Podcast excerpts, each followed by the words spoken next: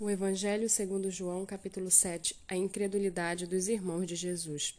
Passadas essas coisas, Jesus andava pela Galiléia porque não desejava andar pela Judéia, visto que os judeus queriam matá-lo, e a festa dos judeus, chamada de Festa dos Tabernáculos, estava próxima. Então os irmãos de Jesus se dirigiram a ele e disseram: Deixe este lugar e vá para a Judéia, para que também os seus discípulos vejam as obras que você faz, porque se alguém quer ser conhecido, não pode realizar os seus feitos em segredo. Já que você faz essas coisas, manifeste-se ao mundo. Acontece que nem mesmo os irmãos de Jesus criam nele. Então Jesus lhes disse: O meu tempo ainda não chegou, mas para vocês qualquer tempo é oportuno. O mundo não pode odiar vocês, mas a mim ele odeia, porque eu dou testemunho a respeito dele, dizendo que as suas obras são más.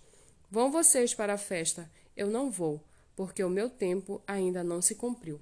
Tendo dito isto, Jesus continuou na Galiléia.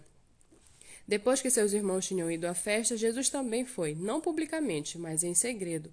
Ora, os judeus o procuravam na festa e perguntavam: Onde estará ele? E havia grande murmuração a respeito de Jesus entre a multidão. Uns diziam: ele é bom, e outros afirmavam: Não, não é, ele engana o povo. Entretanto, ninguém falava dele abertamente por ter medo dos judeus. Quando a festa já estava na metade, Jesus foi ao templo e começou a ensinar. Então os judeus se maravilhavam e diziam: Como é que ele pode ser letrado se não chegou a estudar? Jesus lhes respondeu: O meu ensino não é meu, mas daquele que me enviou. Se alguém quiser fazer a vontade de Deus, conhecerá a respeito da doutrina se ela é de Deus ou se eu falo por mim mesmo. Quem fala por si mesmo está buscando a sua própria glória, mas o que busca a glória de quem o enviou, esse é verdadeiro, e nele não há falsidade. Não é fato que Moisés deu a lei para vocês? Contudo, nenhum de vocês a cumpre. Por que estão querendo me matar? A multidão respondeu: Você tem demônio, quem é que está querendo matá-lo? Jesus respondeu: Um só feito realizei, e todos vocês ficaram admirados. Moisés lhes deu a circuncisão, se bem que ela não vem de Moisés, mas dos patriarcas. E vocês fazem a circuncisão de um menino até mesmo no sábado. E se um menino pode ser circuncidado em dia de sábado, para que a lei de Moisés seja não seja desrespeitada, porque vocês ficam indignados contra mim pelo fato de eu ter curado por completo um homem no sábado. Não julguem segundo a aparência, mas julguem pela reta justiça.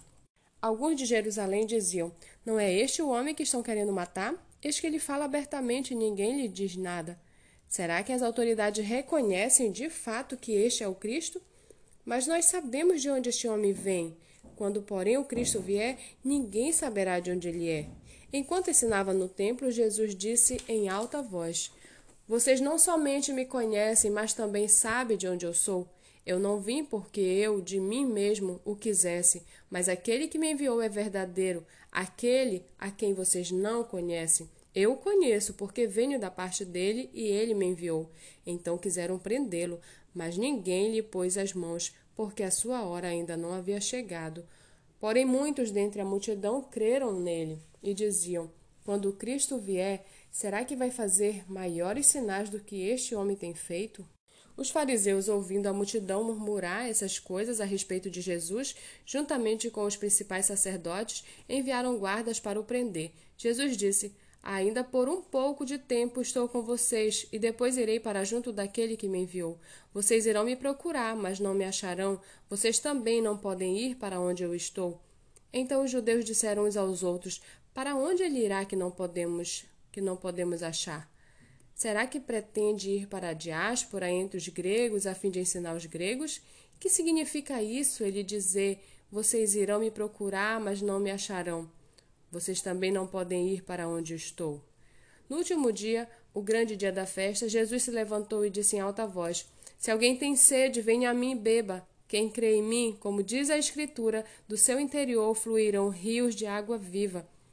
Isso ele disse a respeito do Espírito, que os que nele crescem haviam de receber, pois o Espírito, até aquele momento, não tinha sido dado, porque, porque Jesus ainda não havia sido glorificado.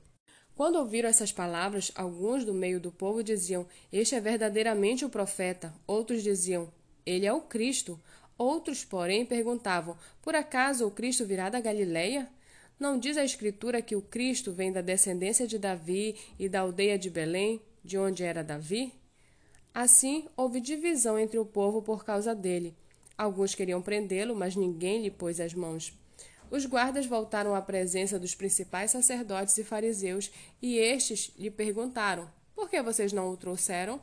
Eles responderam: Jamais alguém falou como este homem. Os fariseus disseram aos guardas: Será que também vocês foram enganados? Por acaso alguma das autoridades ou algum dos fariseus creu nele?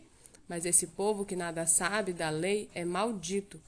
Nicodemos, um deles, que antes tinha ido conversar com Jesus, perguntou-lhes: Será que a nossa lei condena um homem sem primeiro ouvi-lo e saber o que ele fez?